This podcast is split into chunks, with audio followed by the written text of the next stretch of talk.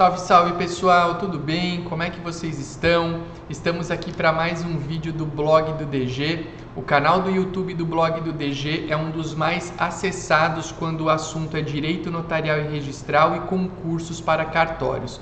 Antes de iniciar o nosso conteúdo de hoje, eu quero te convidar a fazer a sua inscrição no canal e ativar as notificações de novos vídeos, porque com esse procedimento você não perde absolutamente nada que a gente postar aqui no canal do YouTube. E olha que já são mais de 100 vídeos tratando de assuntos notariais e registrais.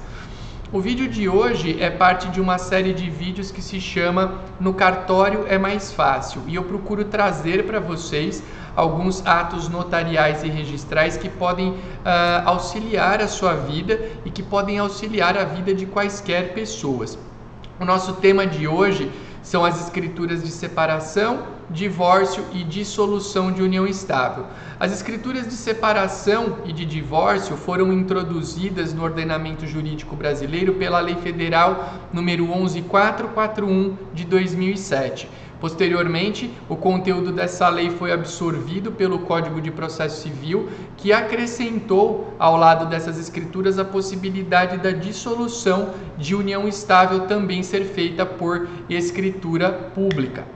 Legal? Então, uh, quando a gente pensa em escrituras públicas de separação, divórcio e dissolução de união estável, o que a gente tem que ter em mente é que elas vão gerar um ganho de tempo muito grande para os envolvidos. Diferentemente do que ocorre no Poder Judiciário, o tempo uh, para essas escrituras é muito rápido, às vezes elas são resolvidas no mesmo dia ou de um dia para o outro, ao passo que no Poder Judiciário nós temos uma grande demora aí para uh, uh, que esses atos sejam concluídos. Quero trazer aqui na tela para vocês uma informação bem interessante que eu gosto sempre de compartilhar. Pra, pra, para as escrituras de separação, divórcio e dissolução de união estável e também para de inventário. Aliás, o inventário já foi tema aqui do nosso da nossa série no cartório é mais fácil. Não há a necessidade de petição e quaisquer bens podem ser objeto de partilha, imóveis ou não. É, se você quer ganhar tempo, você não precisa fazer uma petição e você tem que saber que quaisquer basta basta você ter um contato, uma uma reunião até virtual com o escrevente responsável pela prática do ato notarial, com o substituto, com o tabelião, enfim, com qualquer parte é, que possa te auxiliar. E quaisquer bens podem ser objeto de eventual partilha, sejam eles imóveis ou não. Lembrando que nem sempre essas escrituras terão partilha. O artigo 733 fala que o divórcio consensual, a separação consensual e a extinção consensual de união estável, não havendo nascituro ou filhos incapazes e observados os requisitos legais, poderão ser realizados por escritura pública. Essa escritura pública não depende de homologação judicial, uh, e ela tem necessariamente que ter a presença do advogado. Então, quais são os requisitos para essas três escrituras? Separação, divórcio e dissolução de união estável. Primeiro, partes capazes e concordes. Segundo, que não existam filhos incapazes. Vejam que eu não estou falando de filhos maiores, mas de filhos incapazes, tá? Um menor emancipado poderia é, gerar a possibilidade do ato notarial. Então, partes capazes e concordes, inexistência de filhos incapazes, a mulher não pode estar grávida, ou seja, não pode haver o nasce, a figura do nascituro, me parece que seja lá quem for o pai. E outra, e outra informação importante é que é, deverá haver a assistência por parte do advogado. Então você procura o advogado, todo mundo vai para o cartório, Beleza? Chegou lá no cartório, avalia se está tudo certo e já partimos para a redação do ato notarial sem perder muito tempo.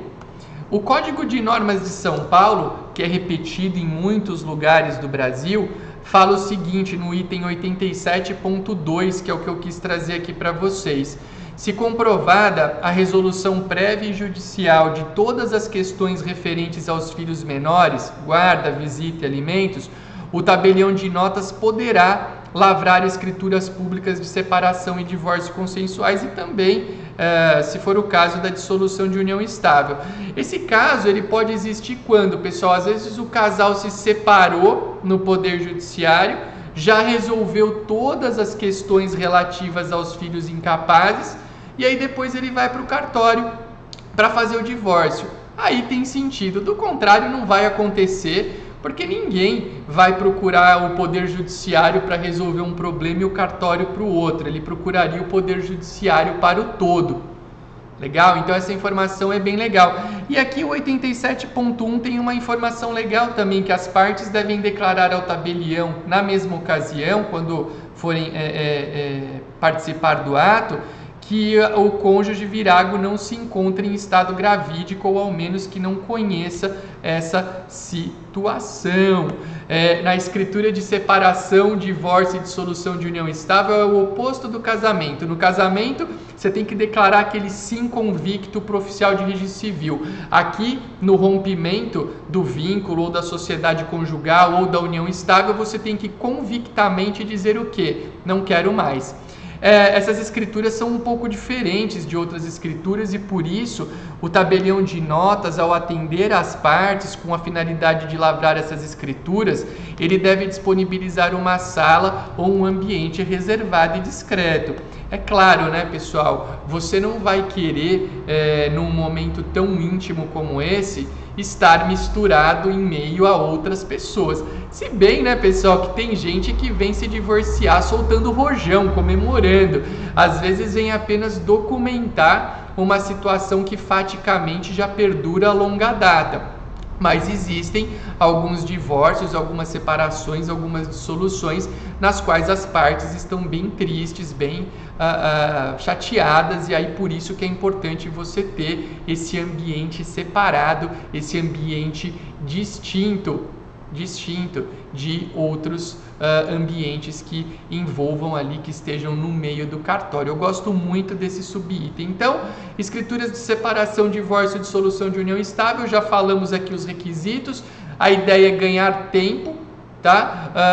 Uh, lembrar que há esse ambiente restrito e lembrar também que é, é um, ponto, um ponto bem interessante quando a gente pensa nessas escrituras, dentro do contexto do ganho de tempo, é você, advogado, por exemplo, não ter que fazer uma petição.